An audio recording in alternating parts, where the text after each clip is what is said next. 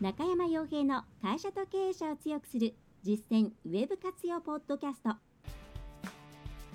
この番組では600社以上のウェブコンサル実績を持つ株式会社ラウンドナッツ代表取締役の中山が会社経営者に必要な内容に絞り込んで抑えるべきウェブの話題やトピックスをビジネス目線でお伝えしています。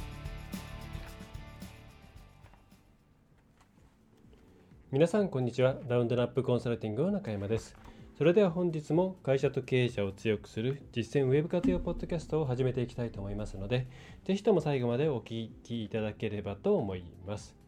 えー、さて今回はですね、まあ、割とコンパクトにうん、まあ、少しこう何て言うんですかねいつも、えー、これはこういうふうに考えた方がいいですよという内容をお届けしてるんですけれども、まあ、そもそも物事とかを考えたりとかアイデアにしていく時にはどうしたらどうするのがいいのかなというところのおすすめの方法みたいなものをお伝えできればと思います。はいまあ、タイトルとしてはですね、まあ、具体化するための仕組みを持とうっていうところですね。えー、そこについてです。はい、で、えー、結構ですねいろいろなところから情報をインプットするそれからまあ自分の中でいろんなことをまあ考える、ま、自分だけじゃないかもしれませんし複数の人数でやる、まあ、いろいろな形でアイデアというものをこう出していこう、ね、それ自体は皆さんやっていると思うんですけれども最終的にそれが、うん、行動に結びつかないっていう悩みをお持ちの方っていうのは、まあ、結構いらっしゃるんじゃないかなと思います。それを、まあ、結構意識してあなんか自分行動にまで持っていけてないなとか会社として何か今期動けたかというと動けていないなというレベルで意識している方もいれば、えー、いつも何となく考えてるけれども結局今年何もしないで終わっちゃったなというような、レベル感で終わっている方も、え、いると思います。もちろんそうじゃないような方もいらっしゃるとは思うんですけれどもでそういう時にぜひですね、えー、押さえていただきたいのがこの、えー、全てを具体化していくことをしないといけないということなんですね。はい、で、え、これはどういうことかっていうと、うん、例えばですね絵を描く絵を描くっていうプロセスをちょっと想像していただきたいんですね。まあ、絵を描くのが上手な方下手な方、まあ、いらっしゃるとは思うんですけれども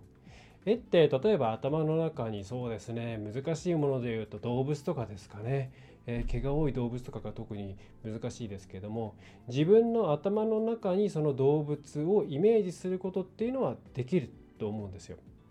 でじゃあそれを紙に書く頭の中に図があってそれを紙に落とし込むこれって急に難しくなるんですよね。でじゃあ、まあ、毛が多い動物じゃなくてもそのあんま毛がない動物かなんかで輪郭だけでも落とし込んでみようかって思っても輪郭だけでも難しいと思うんですよ。で輪郭を描いたり構造を描いてその後にまあその毛とかですね目とかまあ、花とかですね細かい部分を入れていくそれはさらに難しくなっていくわけなんですね。でこれはまあ私も昔そのちゃんとデザイナーの勉強しようって言ってデザインのいろいろデッサンとかやっていた時に、えー、一番初めに感じたことなんですけど例えば人間を描こうというふうに思った時に頭の中でもこういうふうに書いてこんな感じだよねきっとっていうのがあるんですけれどもまず実際自分でまあ鉛筆で書いてみると書けないんですねなんか変なになってしまってどこに何があるのかわからない。で、えー、これ、えー、面白いというかやってみると分かるんですけどもその一つの線でピーって書くんじゃなくて何本もの線をこう重ねて、まあ、ぼやけたような感じにすると何でもそれっぽく見えるんですね。はい、それはぼやかした形になっていると人間は自分にとって都合のいい線とかえ都合のいいポイントみたいなものを自動的に選んでくれるのでそうすると全体としてなんとなくそれっぽいものになってくれるんですね。これはあのぼかし記法がダメだとかそういうことではなくてピシッと1本で、え決めるっていうことがいかに難しいかっていうことです。はいで今ちょっと絵の話をしたんですけれどもこれがビジネスアイデアとか施策とかにも全て言えることなんですね。はい、最終的に自分たちが行動を起こすということをねえー、するためには、まあ、やっぱりビシッと1本線が決まっている状態になっていなければならないと思うんですね。でそうするとさっきみたいにぼやーっとした状態で自分にとって都合のいい一本をなんとなく無意識に選んでいるような状態では先に進めないわけです。じゃあどうするかっていうとまずうんとですね皆さん結構多いのが考えることっていうのを考えるっていうのは頭の中だけで考えるっていうふうに思い込んじゃっているケースが多いんじゃないかなってあとは人と相談するっていう時もこうほんと口だけで相談をしていて頭の中にあるものをお互いぶつけ合って、えー、それで終わってしまっている、えー、そういうことが結構うん多いんじゃないかなと思います。はい、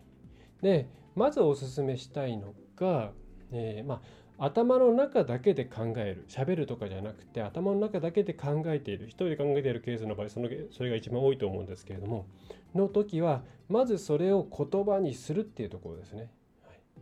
まあなんか独り言をブツブツ言うみたいな形になっちゃうんですけれども、えー、そうやってまず言葉にする。でさらに言えばそれを人に、えー、説明しながら考えるっていうことをすると途端に自分の頭の中にあるモヤモヤっとした言葉とか定義っていうものをちゃんと相手に伝わるように考えなくてはいけなくなってくるんですね。つまりそれをもっともっとちゃんと定義化固くしていかなければいけなくなってきます。でこういう時になかなかそのうまく固められない、ね、状態になってくるとどういう言葉が皆さんの口から出てくるかっていうとうん何と言ったらいいか分かんないんだけれどとかうんこういうイメージじゃないんだけれどもうんこういう感じかなうまく言えないなとかそういうなんか自分の中にあるこうモヤモヤっとあるイメージをうまく言葉にできない。はい、でこれはもっともっと考えればそれが、うん、形になるかっていうとどっちかっていうと考えなんとなく考えきっているような気分気持ちになっているけれども実はいろいろ考えあの不足している部分が多い時が多いケースが多いと思います。はい、なんかこういう感じなんだけれどもこんな風にしたらうまくいくと思うんだよね。今度もうちょっと、うん、SNS から集客をしたいと思ってこんな感じの投稿をしていったら、うん、こういう風な反響が来るんじゃないかと思うんだけれどもでも、まあ、そうね今までと違う点というと、まあ、そう考えると前とあんまり変わらないのかなみたいになっていくと、まあ、実はその細かい具体的にどんな投稿をどんなタイミングでどういう今までとどうどういう、まあ、違うもの行動を起こすということに対してまあ、何を意図しているのかとかっていうのが全然自分の中で煮詰まってなかったりするんですね。はい、でこれ煮詰まってなちゃんと煮詰まっているともう自分の中でこれこれこういう状態だからこうな、えー、多分この辺が足りないのだろうと。あるいはこの辺がちょっとマッチしてないのだろうと。だからこういう投稿とかこういうことを試してみて、えー、そしてこういう反響が返ってきたり、えー、こういう変化が来たらきっといいんじゃないかな。もし違ったらちょっとまた考えてみようぐらい割とスルスルとストーリー仕立てで、えー、言えるようになっているはずなんですね。でそこまで言ってないっていうことはうんおそらくなんか思いついたっていうレベルでそれが、えー、考え抜いたっていうところまで行ってないんだと思います。はいなのでまずは頭の中にあるモヤモヤを口に出してえー、きちんと説明できるようにする。はい、でさらに言えば、まあ、このどっちかというとこっちまで行っちゃった方がいいと思うんですけど私は、えー、なんかね今のこのペーパーレースの時代に言うのもなんですけど手で書いた方が最初はいいと思います。はい、ホワイトボードがね一番いいと思うんですね。ででっかいホワイトボード。うちもあのミーティングオフィスの方にはそこそこ大きなホワイトボードが所狭し3台ぐらい並んでいてあと手持ちの、えー、ホワイトボードですねヌーボードっていうやつですけれどもそれも2つほどあって1つはカバンの中に入っています。でそれは何でかというと、まあ、私自身の趣味もあるんですけれども、えー、頭の中で、え、思いついたものを書きながら、えー、それをつなげたり、え、まあ、文字文字にしてそれを、うん、この文字ので合ってるんだろうかこの文章で合ってるんだろうかっていうことを考えていくとかなり整理されていくんですね。そして足りないところも見えてくるしまた書くことによって、まあ、人によってはその書くっていう行動自体が脳を刺激するからいいとか、えー、まあ、あとホワイトボードの場合大体立ってがありますからその歩くっていう行為が、うん、脳に対していい刺激になるとか、まあ、そういうちょっとそれ科学的に正しいのかどうか私分かんないですけれども、まあ、そういうことはあるのかもしれませんが文字にする文字っていうのはものすごく具体的なものですので文章化するっていうところまで持っていけるとすごくですね、えー、具体的になっていきます。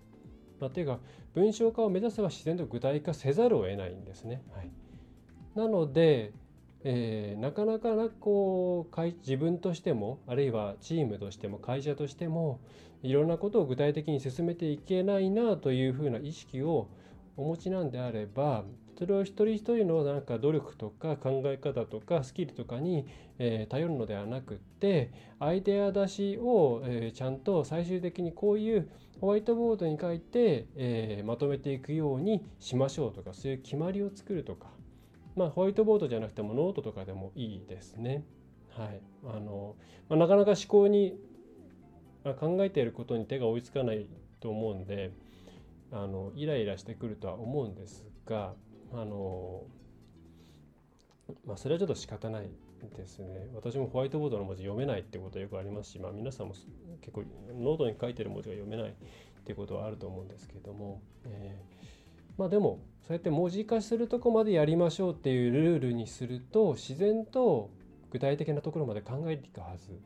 です。でまた文字化していると他の人がツッコミを入れたりとかここってどういうことなのっていうのを、えー、そこできちんと内容を共有してディスカッションができるようになるのでなんとなくふわっとした空中戦のような議論みたいにならないので非常に生産的になっていきます。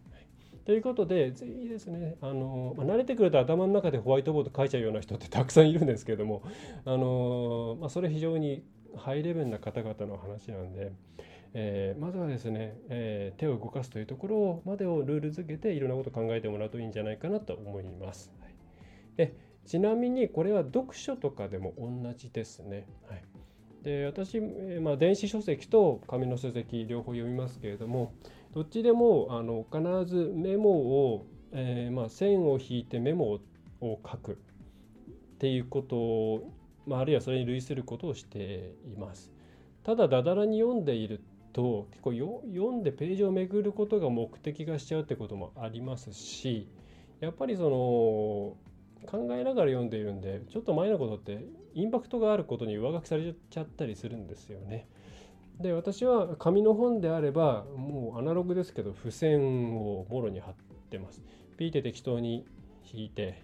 でその付箋を、まあ、自分のルールがちょっといくつかあるんですけどルール上で貼って、まあ、貼る前にですねざーっとそこに対してその要約みたいなものを付箋に書いて貼ってで、えー、 ToDo みたいなものについてはそこの近くにもう直接ボールペンでバーって書き込んでしまって、はい、それでバーってやっていきます。だからそうすると後で本を読み返すっていう時に、まあ、もちろんああこんなこと考えたなとかこれやんなきゃなとか、ね、本当にやんなきゃいけないことはすぐ ToDo の方に Toodledo と Toodle じゃない Trello とかに落とすんですけれどもえ、そうじゃないことについても後でバーッと読み返した時に、え、すぐにああこれこれとかこういうこと大事だと思ったなとかっていうのが見返しやすくなってくると。え、あと自分にとって大事な本が何かっていうのは、まあ、大体その付箋の量が多い本は大事なんで、えー、なんか刺激求めたいなみたいなことがあったら付箋量が多い本をまず見るとかですね、えー、そんな感じの運用にしています。うちのオフィス来て本棚見ていただいた方はあのもしかしたら気づいてるかもしれないんですけれども、まあ、相当いろんなとこからですねいろんな色の付箋がはみ出ている、えー、という書棚になっています。はいまあ、付箋に関してはやっぱりあれですね、えー、3M さんかな、えー、剥がれないんでいいですけどで、えー、電子書籍、これもっと楽ですね。電子書籍はま基本的に私は Kindle で全部やっているんで、Kindle は、えー、使ってる方もいるかもしれないです。Kindle ハイライトっていうのがあります。で、それは Kindle の本の本で、えー、線を引いたりとか、メモを入れたものっていうのが、その Kindle ハイライトっていうですね、これ多分今、スマホでは見られないのかもしれないですけど、まあ、パソコンで見てますけども、そこで自分が線を引いた箇所とか、えメモっていうものを全部一覧で見ることができるんですね。はいそれでそのメモの数とか、えー、ハイライトの数でまたえー、自分で分類してもいいですしまたそれを見ながら一旦ハイライトだけしておいて後で Kindle ハイライトの方を見てで、えー、そこでメモを書いていって必要こう復習しながら ToDo に落として落としていくみたいなこれも最終的に文章に落とす文字にするっていうところまで持っていってるんでやっぱり次につながりやすいんですね。はいだ自分たちでアイデアを出すっていう時は、まあ、さっきの、まあ、ホワイトボードとかノートとかそういうものを使ってもらうといいと思いますし、えー、よそからの、えー、知識のまあ、ノウハウを得るっていうことであれば、えー、本であれば付箋とか、えー、Kindle ハイライトとかなんかをうまく使っていくといいんじゃないかなと思います。はいなんか今ペーパーレスとかデジタル時代なんで、えー、自分の頭の中とかあとはモニターとかキーボードっていうものを使うことが、えー、使っていく方がいいんだっていうふうに思いがちなんですけど、まあ、まだまだやっぱり真剣思考する考えるっていう時には手を動かすっていうところから始めて、まあ、そこで慣れてそれをそのままこうデジタルの方に代替できるんだったら持っていければいいなぐらいの考え方をしてもらうといいように思います。はいえ、ということで今回のポッドキャストは以上ですね。いや本当もうホワイトボードバカなので私は。もうホワイトボードはいくつあってもいいなと思うぐらいですね。ただあの壁にくっつけるホワイトボードが苦手でうんなんとなく罪悪感がある、えー、というのと大体消えづらいですよね。消しづらいですね。あとなんかはみ出んじゃないかなとか書いていいのか書いちゃ悪いのか分かんないのでまああのあとえーと、ホワイトボードもですね、えー、いいホワイトボードと悪いホワイトボードがありまして、えー、主に材質ですね、えー、やっぱり放浪がいいですね、えー、放浪は高くて重いんですけれども、えー、消えやすいですし書きやすいですし、えー、見やすい。安いのはあれはアルミとかなのかな、まあ、安いのはいいんですけどもちょっと時間経つと全然消えなくなっちゃったり、まあ、そういう時はあのえー、えー、と台所用のアルコール消毒剤とか何かかけるとまあ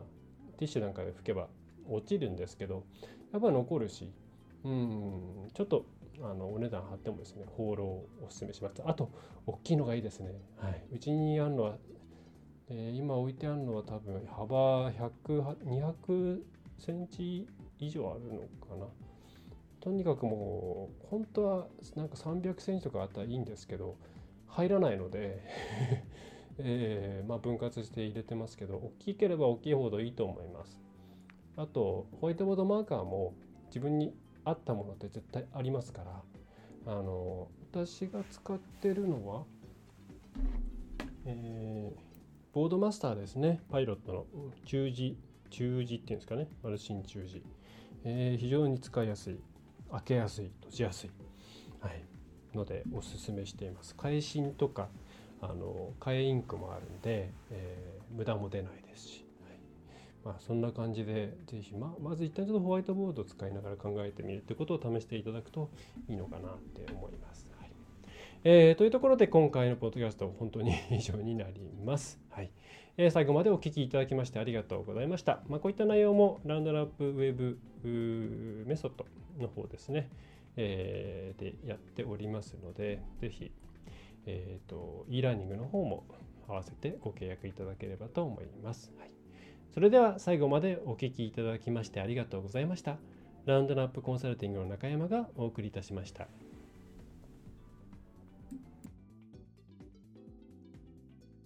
今回の内容はいかがでしたでしょうか？ぜひご質問やご感想をラウンドナップコンサルティングのポッドキャスト質問フォームからお寄せください。お待ちしております。また、ホームページにてたくさんの情報を配信していますので、ぜひブログ、メールマガジン、郵送ニュースレターや各種資料 PDF もご覧ください。この世からウェブを活用できない会社をゼロにするを理念とする株式会社ラウンドナップがお送りいたしました。